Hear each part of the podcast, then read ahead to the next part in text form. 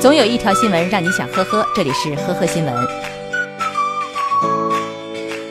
近日，浙江绍兴的一名九零后小伙子因不堪父母以及亲友的催婚压力，竟然喝了半斤白酒后开车直奔交警队，主动要求交警拘留。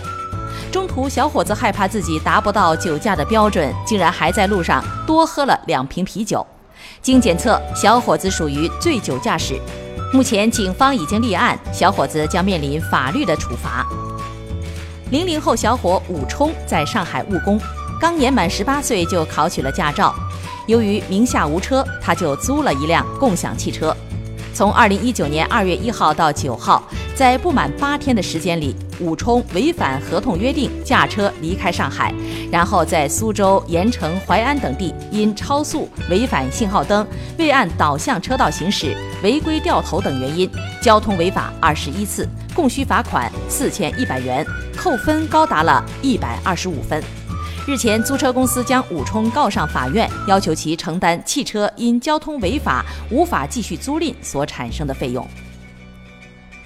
近日，泰国芭提雅的一家餐厅老板在网上发视频爆料，称一名外籍女子在餐厅用餐的时候，竟然故意把自己的腿毛放到食物里，然后质问服务员食物里为什么会有毛，并且要求免除餐费，而整个过程被餐厅的监控录像记录了下来。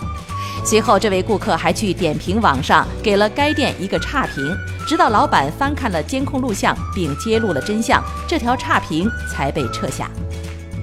近日，一名男子在云南昆明某医院楼道里乱转，盯上了正在充电的手机。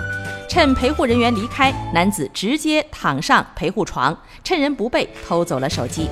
民警通过监控锁定了偷盗男子。经查，该男子有盗窃前科，刚刑满出狱不久。被抓以后，对偷盗的事实供认不讳。当被问及为什么不去打工的时候，男子竟然淡定地说。打工是不可能的，这辈子都不可能去打工。目前，该男子因涉嫌盗窃被刑事拘留。今年初，浙江九岁女孩彤彤独自在家，一名男子敲门说是他父亲的朋友。女孩开门以后，男子翻箱倒柜，最后竟然还抢走了彤彤的储蓄罐，里面有一百一十多元的零钱。随后，男子还对彤彤进行言语恐吓，然后逃离了现场。第二天，男子又在某民居盗窃了手机和平板电脑，销赃的时候被抓获。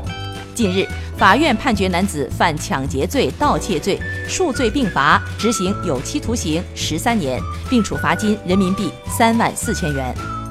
感谢收听今天的呵呵新闻，明天再见。本节目由喜马拉雅和封面新闻联合播出。